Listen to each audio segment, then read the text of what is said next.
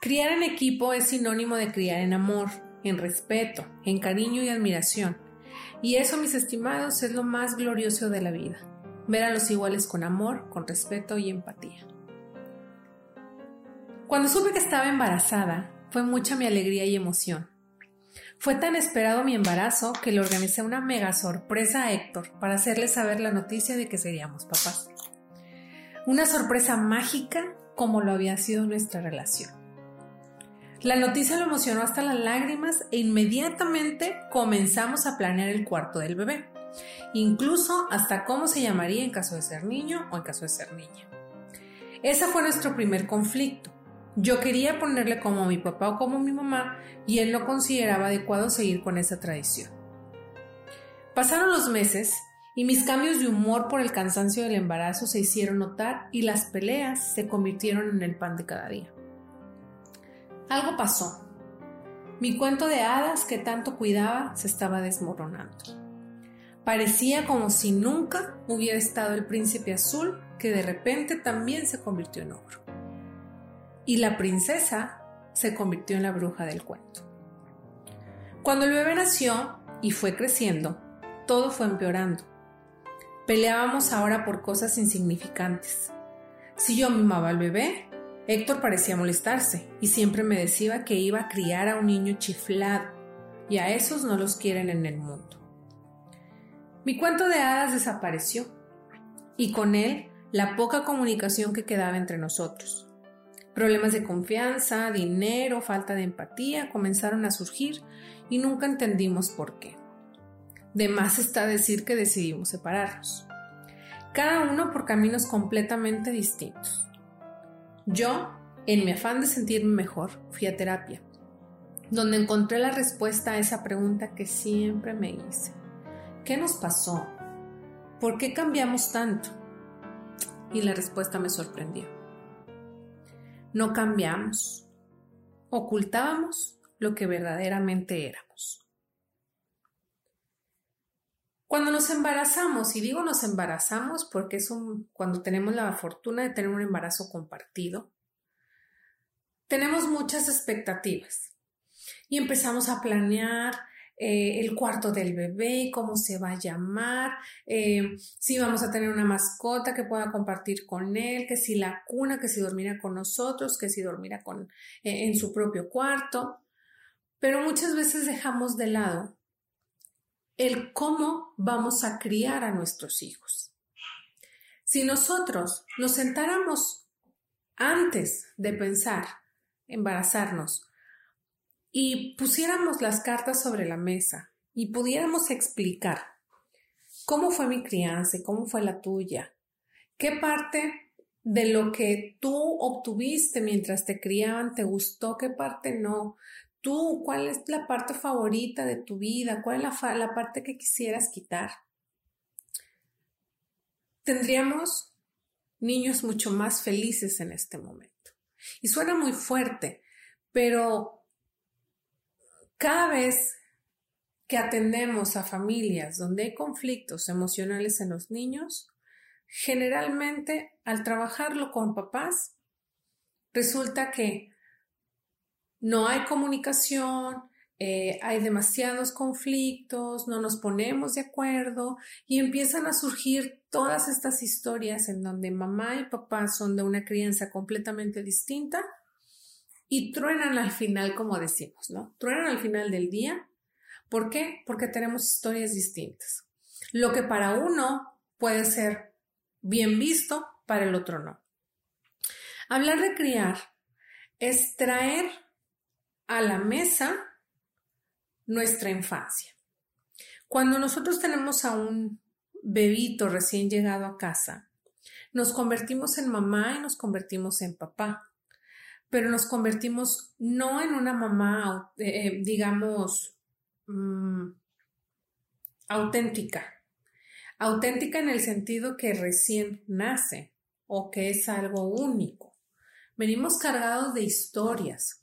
La historia que nuestras madres nos contaron, que nuestros padres nos contaron y el cómo lo vivimos.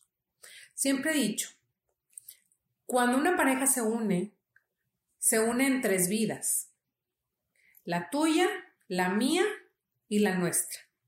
Pero aparte le agregamos la vida de los abuelos, de los otros abuelos, de los tíos. ¿Por qué? Porque somos un cúmulo de experiencias. Nuestros aprendizajes de cómo se vive la vida los traemos de lo que vivimos y de cómo lo vivimos. Está como esta historia de eh, la pareja de ya esposos que van a la casa de la abuela. Y la casa de la abuela, en la casa de la abuela siempre se hacía como un pastel que tenía que ser de ese tamaño, en un cuadrado de 30 por 30, porque así lo hacía la abuela Tacha.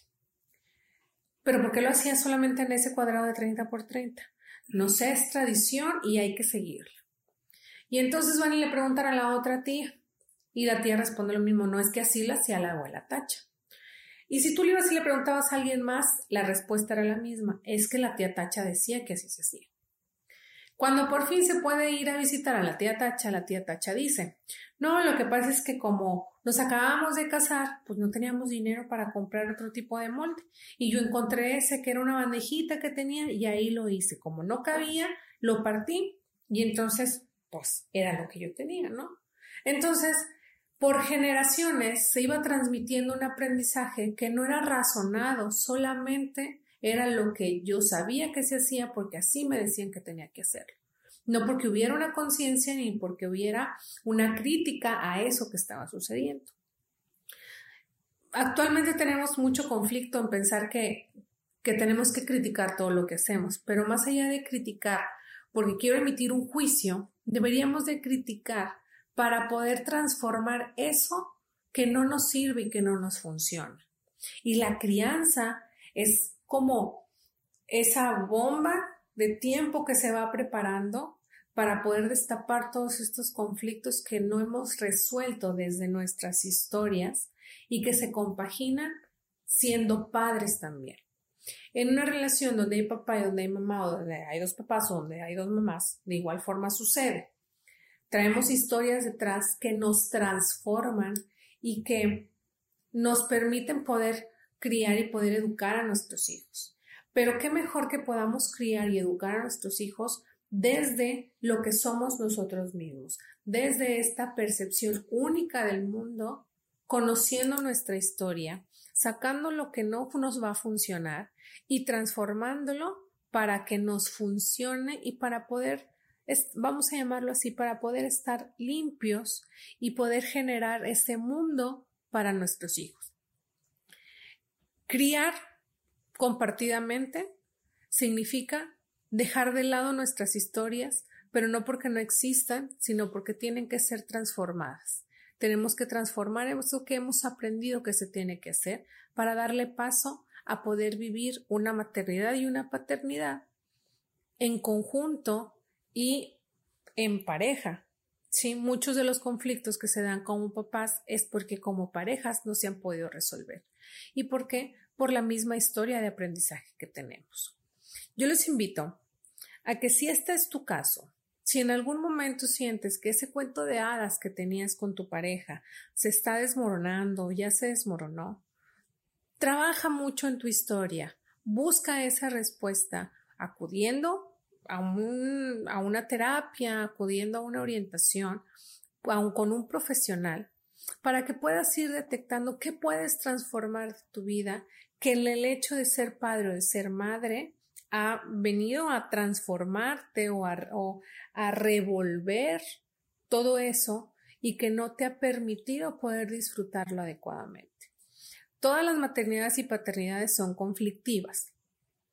Siempre hay un conflicto, siempre hay lucha, siempre hay cansancio, siempre hay peleas con los hijos, pero una cosa es que puedas tener un conflicto porque tu hijo de siete años no quiso limpiar, a que tengas un conflicto porque es que no me gustó cómo le hablaste al niño, es que tú siempre lo estás chiflando, es que los niños no deben de estar gritando, es que no debe, no debe, no debe, no debe. ¿Quién nos dice qué se debe hacer y qué no se debe hacer como padres? No hay deber ser, porque el deber ser habla de expectativas hechas. Deberíamos mejor de hablar de lo que podemos hacer, de lo que me toca hacer y de lo que me toca aprender con mis hijos. Si este es tu caso, te invito a que sigas escuchándonos, que puedas seguir compartiendo también esta información con alguien que pueda servirle. Y te invito también a que hagas un análisis completo de qué pueda estar pasando dentro de tu relación si te sentiste identificado con esto. Muchas gracias por escucharme. Nos vemos en el siguiente episodio. Bye bye.